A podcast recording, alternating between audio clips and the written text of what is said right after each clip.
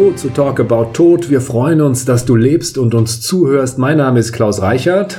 Und ich bin David Roth. Hallo, ich beantworte Fragen, über die vielleicht jeder schon mal nachgedacht hat, aber man sich nicht getraut hat, sie zu stellen. Auch weil du vielleicht nicht wusstest, wem man sie stellen soll. Wer hat schon Bestatter im Freundeskreis? David, wie viel Urnen braucht man eigentlich für ein Pferd? Die Frage gebe ich gleich mal weiter an unseren heutigen Gast, Lea Schenker. Lea ist Tier- und Pferdebestatterin. Hallo Lea. Hallo. Lea, wie bist du auf die Idee gekommen, Tier- bzw. Pferdebestatterin zu werden?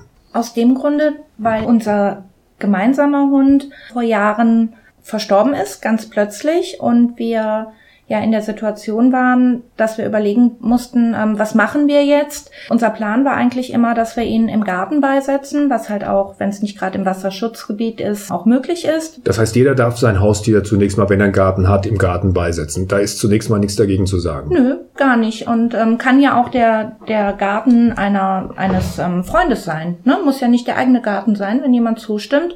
Also unser Plan war eben der, dass wenn Konrad irgendwann sterben würde, dass er eben im Garten beigesetzt wird. Konrad, was war das für ein Hund? Das war unser Bouvier, größerer Hund, etwa 50 Kilo, war ein immer kranker Hund, ist achteinhalb geworden, haben wir uns schon drüber gefreut, aber in dem Moment, als er gestorben ist, war es doch sehr plötzlich für uns. Da muss man aber ein ganz schönes Loch im Garten graben, wenn man den da vergraben will. Ja, also wenn es ein eingezäuntes Grundstück ist, wo eben kein Wildtier glücklicherweise mal vorbeischaut und sagt, hoch, was haben wir denn da, was, was passiert da, muss man Minimum eine Erdschicht von 50 Zentimeter, also plan zum Boden haben, nicht einfach Erdschicht als Hubbel obendrauf, sondern 50 Zentimeter über dem verstorbenen Körper oder. Und Wildtier, damit meinst du doch bestimmt, wenn zum Beispiel ein Fuchs vorbeikommt oder ein anderes Tier, das ihn wieder ausgräbt. Ganz genau, also alles schon passiert, habe ich alles schon gehört. Ähm, es gibt ja auch Tierbesitzer, die zum Beispiel über kein eigenes Grundstück verfügen und ihr Kaninchen, ihr Kätzchen oder auch den Hund im Wald beisetzen und besuchen dieses verstorbene Tier dann nochmal an dieser Stelle, dass das Tier tatsächlich wieder ausgegraben ist und weg ist. Also Konrad, dein Bouffier ist gestorben damals, acht Jahre ist er alt geworden und du hättest ihn ja jetzt im Garten begraben können. Wie leitet sich daraus jetzt die Idee ab, selber Tierbestatterin bzw. Pferdebestatterin zu werden? Also eigentlich recht unschön. Also zwei Aspekte. So wie wir geplant haben, dass er eben im Garten beigesetzt werden sollte, ging nicht, weil es einfach zu kalt war. Es war einfach die Erde war gefroren. Die Erde war gefroren Ja. und es gab keine Möglichkeit, diese Grabstelle auszuheben. Und Konrad ist auf dem Weg zum Tierarzt verstorben. Und ja, dann stellt man sich halt die Frage, was denn nun? Und ja, die Tierärztin hat dann halt gesagt, er kann eingeäschert werden. Und ich habe aber überhaupt, überhaupt gar keine Informationen bekommen. Die Tierärztin hat empfohlen oder hat gesagt, er kann eingeäschert werden. Wie ist das eigentlich normalerweise, wenn ein Tier eingeschläfert wird? Äh, Haben die Leute da die Wahl, was sie machen können? Oder sagt der Tierarzt, lassen Sie es hier, es wird vom Abdecker abgeholt? Was passiert eigentlich, wenn ein Tier eingeschläfert wird? Also man hat verschiedene Möglichkeiten. Zum einen natürlich, dass man das Tier auch wieder mit nach Hause nimmt. Man kann eben dann die Beisetzung zu Hause stattfinden lassen. Wenn ich gar nichts mehr von meinem Tier wissen möchte, die meisten Tierärzte lassen die Tiere, die verstorbenen Tiere in regelmäßigen Abständen dann vom sogenannten Abdecker, das ist, glaube ich, so der Begriff, der am, am bekanntesten ist, sprich Tierkörperbeseitigungsanstalt, abholen. Und dort werden die Tiere dann eben entsorgt, im Irrglauben, dass sie dort auch eingeäschert werden, weil viele Tierärzte das leider Gottes so formulieren, um eben nicht die wahre Geschichte dahinter zu Die erzählen. Lehre, wie sieht die aus? Was passiert da? Ich weiß gar nicht, ob ich das hier so sagen Klar. kann. Also die Tiere, sind ja nicht nur Haustiere, sondern es sind Schlachtabfälle oder eben verstorbene Nutztiere, die dort ähm, erstmal abgeholt werden in ja, großen Kadaverwagen und werden dann dort abgeladen und werden geschreddert. Und dann wird eben über, über Hitzezufuhr geschaut, was kann man daraus an Wertstoffen quasi ziehen, was ich irgendwie für die Industrie wieder verwenden kann. Unter Umständen wird Tiernahrung daraus gemacht. Das ist, glaube Mhm. ich, eine Geschichte gewesen, wie damals dieses BSE sich verbreitet hat. Ne? Doch, doch, es gab diese Geschichte, dass sozusagen aus den kranken Tieren dann Futter gemacht wurde und das an andere Tiere verfüttert worden ist. Mhm. Meine ich mal gelesen zu haben.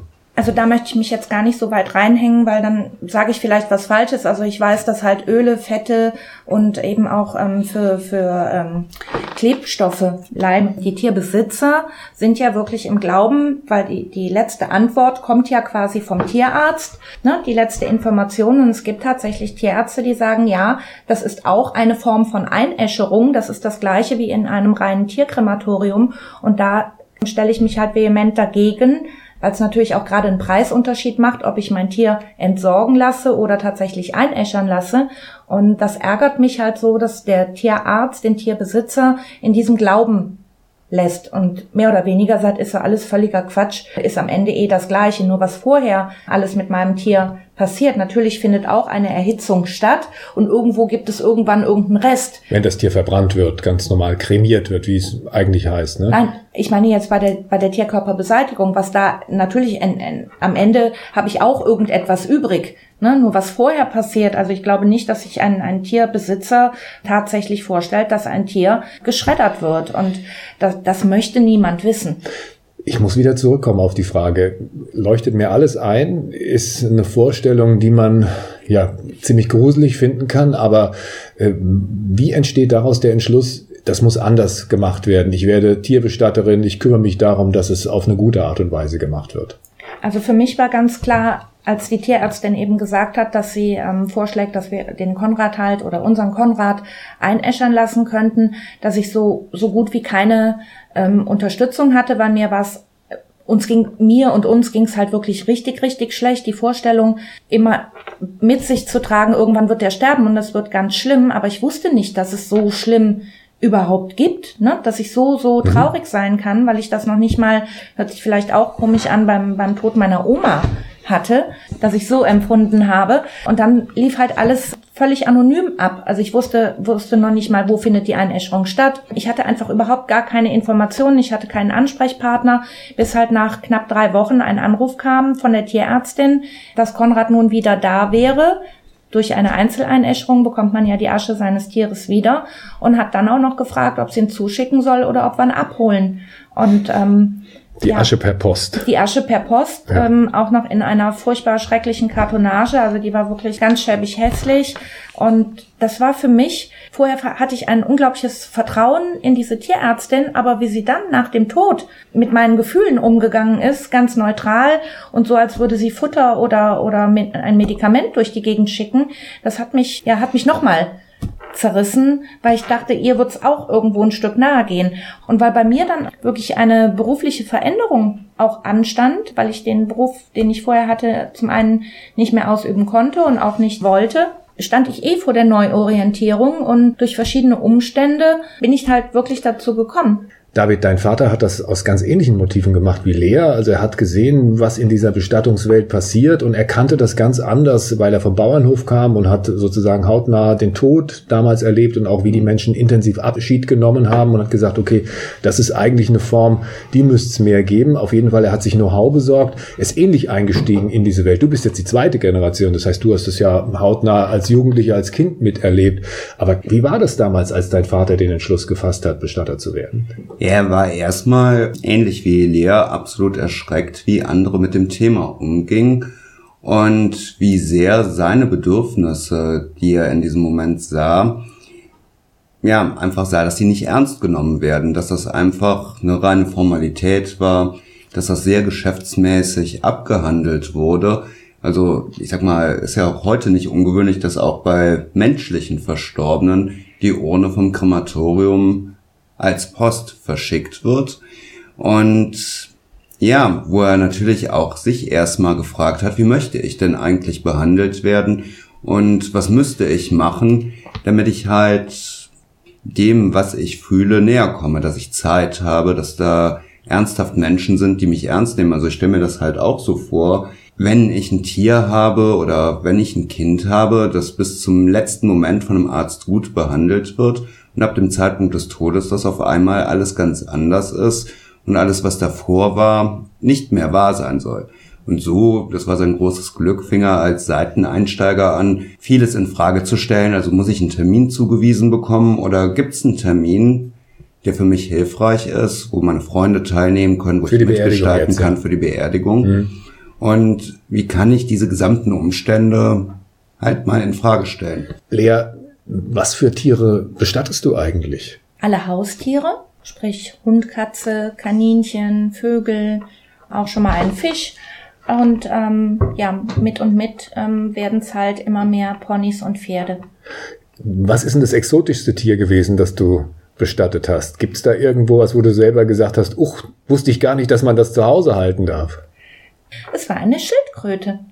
So, und die genauso wie bei anderen Menschen der Hund, die Katze ähm, oder ein Kaninchen lebt, lebte diese Schildkröte, der Max. Ich weiß das noch, weil unser jetziger Hund heißt auch Max. Ich war ganz, ja, ganz angetan, welch inniges Verhältnis Menschen eben auch zu einer Schildkröte haben können und dieses Miteinander. Bei Schildkröten stellt sich natürlich oft das Problem, wenn die im Winter draußen bleiben, die bestatten sich ja mehr oder weniger selbst, die graben sich ein und dann sterben die unter der Erde, weil sie sich nicht tief genug eingegraben haben und kommen im Sommer gar nicht mehr raus. Nee, das war eine kleinere Schildkröte, also ich weiß jetzt die Rassebezeichnung dann nicht. Ähm, ich würde mal sagen, die war so Handteller groß. Es war keine griechische Schildkröte, die stehen unter Artenschutz und dürfen hier gar nicht gehalten werden in Deutschland. Also gehen wir davon mhm. aus, dass es keine griechische Schildkröte war. Nein, keine war. griechische, eine bergische. Eine bergische magische Schildkröte. Ja. Und ähm, die lebten, also die Familie lebte mit, mit Max in einem Terrassenhaus in Bergisch Gladbach. Und Max äh, lebte halt auf der Terrasse, aber auch drin. Und wenn Max rein wollte, Regen mochte er nicht, dann hat Max sich ähm, wohl an die Scheibe an die Terrassentür gestellt und hat somit signalisiert, wird Zeit, ich will rein. Der kam aber auch mit aufs Sofa, hat sich dann am Sofa hochgestellt, also am Bein des Besitzers und hat gesagt, so, ich möchte jetzt hier auch mit dir kuscheln. Und ich fand es ganz rührend. Also ich wäre nie drauf gekommen. Also Max die Schildkröte, Hunde, Katzen, Pferde. Wo werden diese Tiere dann verbrannt? Kremiert ist ja eigentlich der richtige Ausdruck. Also in Deutschland gibt es etwas über 20 Haustierkrematorien. Ich arbeite mit dem ähm, Haustierkrematorium ähm, Cremare zusammen. Die gibt es auch schon seit über 20 Jahren. Die haben jetzt drei Standorte in ähm, Deutschland. Und die Pferde werden bisher nur in den Niederlanden eingeäschert, wobei jetzt gerade das erste in Deutschland ersteht, steht auch kurz vor der Eröffnung. Aber in, in den Niederlanden werden eben die Pferde schon längere Zeit eingeäschert, weil die Pferde in den Niederlanden auch Haustiere sein können. Das hat hier mit der Deklaration zu tun, weil die ähm, Pferde sind, Pferde und Ponys sind in Deutschland nach wie vor Nutztiere. Da ist wieder der Gesetzgeber tätig geworden, David. Da haben wir ja letztens schon drüber gesprochen, dass es unglaublich viele Gesetze, Regelungen, Verordnungen gibt in diesem Bestattungsbereich. Macht auch vor der Tierwelt nicht halt. Ja gut, das greift halt überall um sich und gerade diese Regelungen, die sind natürlich das Problem, wenn jemand dann sein Pferd nicht als Nutztier sieht, sein anderes Tier als Nutztier nicht sehen möchte und einfach andere Wege dann gehen mag und das ist dann natürlich immer die Sache, kann ich das in Frage stellen oder gibt es dann auch gute andere Wege, wie das da jemand wie Lea ist, der dann auch weiß, wie ich da drum herum komme, wenn es mir wichtig ist. Nun gibt es ähm, die Möglichkeit, die Urnen der Tiere im eigenen Garten zu bestatten. Aber es gibt ja auch Tierfriedhöfe. Kommt das oft vor, dass Menschen auf diese Tierfriedhöfe gehen und lieber da ihr Tier beisetzen oder wollen sie es dann doch lieber in der Nähe haben? Auf der anderen Seite zum Beispiel die Besitzer von Max, die können ihn ja schlecht auf der äh, gefliesten Terrasse unter die Erde bringen.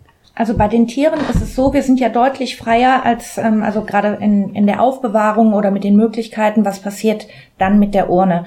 Und ähm, ich mache halt immer den Mut, auch eine Urne zumindest erstmal ähm, zu Hause zu haben. Und den meisten Tierbesitzern tut es auch richtig gut, dass sie dann wieder beieinander sind. Also ich würde sagen, bestimmt 70 Prozent mittlerweile der Urnen bleiben dann auch zu Hause und eine Urne muss ja eben nicht wie eine Urne aussehen. Das kann ein, sieht aus wie ein Deko. Die stehen dann auch erstmal im Regal, also oder auf der Anrichte.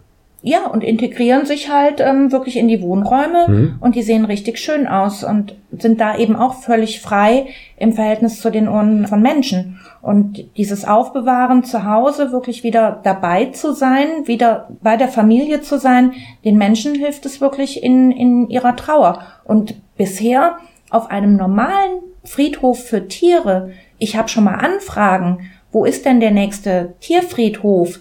Ähm, die gibt's jetzt nun auch nicht in jedem Ortsteil oder ist jedem normalen Friedhof irgendwo angeschlossen. Also ich kann nicht sagen, dass ich konkret weiß, dass eins der Tiere, um die ich mich gekümmert habe, tatsächlich auch später nach der Einäscherung auf einem Friedhof beigesetzt wurde. Jetzt gibt's eine Verbindung zwischen euch, deshalb sitzen wir auch hier zusammen, die ganz interessant ist. David ist ja mit äh, dem Bestattungshaus Pützroth in der Lage, einen eigenen Friedhof zu haben, die Gärten der Bestattung. Die Gärten der Bestattung in Bergisch Gladbach sind ein nun ganz anders als normale, in Anführungsstrichen, Friedhöfe. Also auch das ist ein normaler Friedhof, aber die städtischen oder, oder kirchlichen Friedhöfe, die meine ich jetzt. Auf den städtischen Friedhöfen zum Beispiel darf man keinen Hund mitbringen. Oder bin ich da falsch informiert? Nein, also das ist bei ganz vielen Friedhöfen und das Widersinnige ist ja gerade der städtische Begräbniswald. Das ist früher eine Hundewiese gewesen, wo ganz viele Leute mit ihrem Tier wandern gegangen sind. Und heute steht da explizit Tiere mitbringen verboten.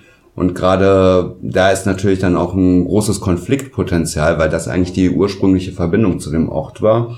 Und das sehen wir hier ein bisschen anders, wo wir einfach glauben, dass Tiere ähnlich wie Kinder perfekte Trauerbegleiter sind, weil sie jemanden einfach aushalten in der Zeit, da sind, mitgehen, aber auch ihre eigenen Bedürfnisse äußern.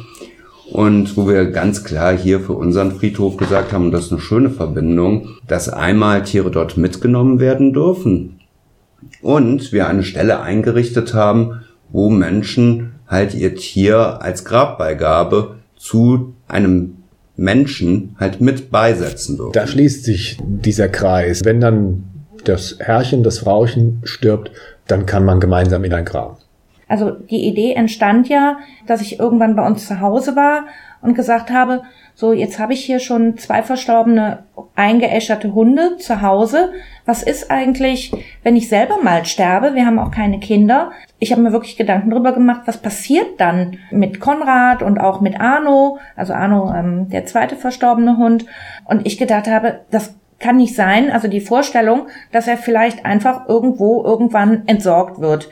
Na gut, wenn ich tot bin, werde ich es nicht mehr merken, aber von meinem Gefühl her war das einfach ähm, ganz schrecklich für mich und ich hatte also diesen Gedanken oder diese diesen Ideenaustausch habe ich dann halt mit Freunden und ähm, auch schon mal mit anderen Tiermenschen besprochen. Ja, und dann habe ich, äh, weil sich dieser Wunsch danach zu sagen, so, wir können auch dann, auch wenn ich tot bin oder wenn mein Mann tot ist, kann unser Arno oder Konrad eben auch mit. Ja, dann habe ich ähm, Kontakt zu David aufgenommen und habe das einfach mal so erzählt und wie ich es empfinde, was ich aber auch schon von Tierbesitzern eben gehört habe. Wow, das wär's. David, aber da tritt dann doch wieder der Staat ein und sagt, okay, es muss auch hier was geregelt sein. Du hast es vorhin schon kurz angeschnitten.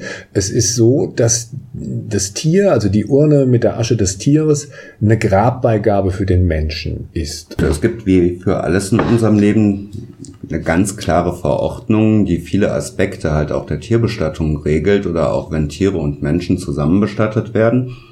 Und da ist es halt so, das darf nur als Grabbeigabe in Nordrhein-Westfalen geschehen. Und das eigentlich auch erst ab dem Zeitpunkt, wenn der Mensch beigesetzt wird.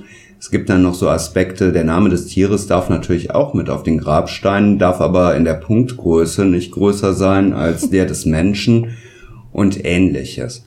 Und dann natürlich auch hier zu dem Thema der Nutztierverordnung oder wie das da heißt, dass man dann natürlich auch kreative Wege finden muss, gerade wenn wir nachher natürlich auch zu dem Thema kommen, wie sieht das dann eigentlich wieder bei einem Pferd aus oder wie groß müsste da die Urne oder ähnliches sein. Und uns ging es eigentlich darum, dass gerade einmal ernst genommen wird, dass Menschen eine Beziehung zu dem Tier haben dass diese Beziehung halt auch über den Tod des Tieres hinausgeht oder es gilt ja auch, Tiere sterben ja nicht gleichzeitig wie ihre Halter, dass dieses Tier vielleicht noch eine ganz schöne Zukunft, mehrere Jahre vor sich hat, aber man weiß, dass man später vielleicht wieder vereinigt wird. Und wo es halt darum geht, wie gesagt, diese Beziehung einfach ernst zu nehmen und nicht zu sagen, ach, war doch nur ein Tier oder ähnliches, gerade wenn heute Menschen, und das nimmt ja auch ein bisschen zu, vielleicht keine Kinder, keine Enkel haben, aber so ein Tier einfach eine unverzichtbare Beziehung in meinem Alltag ist. Diese unverzichtbare Beziehung haben viele Menschen auch zu ihren Pferden. Wie viel äh, Urnen braucht man denn nun, wenn man ein Pferd einäschern lässt? Also natürlich kann ich ähm, ganz viele kleine Urnen nehmen, aber das ist ja nicht so die Idee dahinter. Der Ascheanteil eines verstorbenen Ponys oder eines Pferdes richtet sich natürlich immer nach dem Gewicht zu Lebzeiten oder eben auch wenn es gerade verstorben ist, verändert sich ja nicht. Ähm, aber es gibt ja Ponys, ähm, die wiegen vielleicht mal, also gerade die Chattys 200, 250 Kilo, aber ich habe auch Großpferde. So viel wie zwei, drei Menschen zum Beispiel dann? So, ja. aber ich habe natürlich auch Großpferde mit 900 Kilo, 950 Kilo oder auch darüber. Dann habe ich natürlich einen erheblichen Ascheanteil.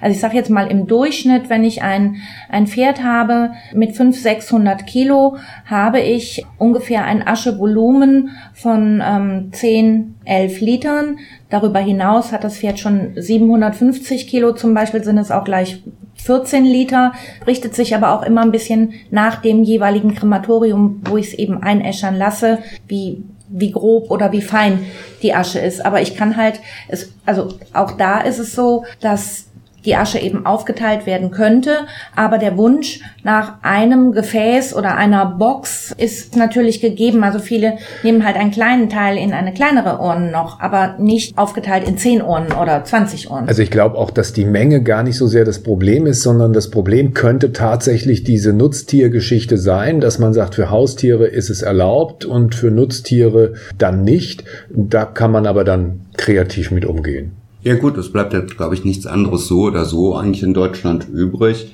Und da muss man dann halt sich irgendwo auch Freiräume schaffen oder halt einfach die richtigen Leute so wie Lea kennen, die einem helfen können. Was ihr damit sagen wollt, ist, wenn ein Pferdebesitzer dann nach seinem eigenen Ableben äh, die Asche seines Pferdes mit in sein Grab haben möchte, dann findet sich ein Weg, dass man das möglich macht. Ich denke schon. Ja. Okay, in etwa zwei Wochen gibt's die nächste Folge von Talk About Tod. Dann beschäftigen wir uns mit der Frage, was kostet ein Sarg und warum bestatten wir Menschen eigentlich in Särgen? Wenn du Fragen hast, dann schick sie uns über die Facebook-Seite des Bestattungshauses Pützroth oder über info.pützroth.de.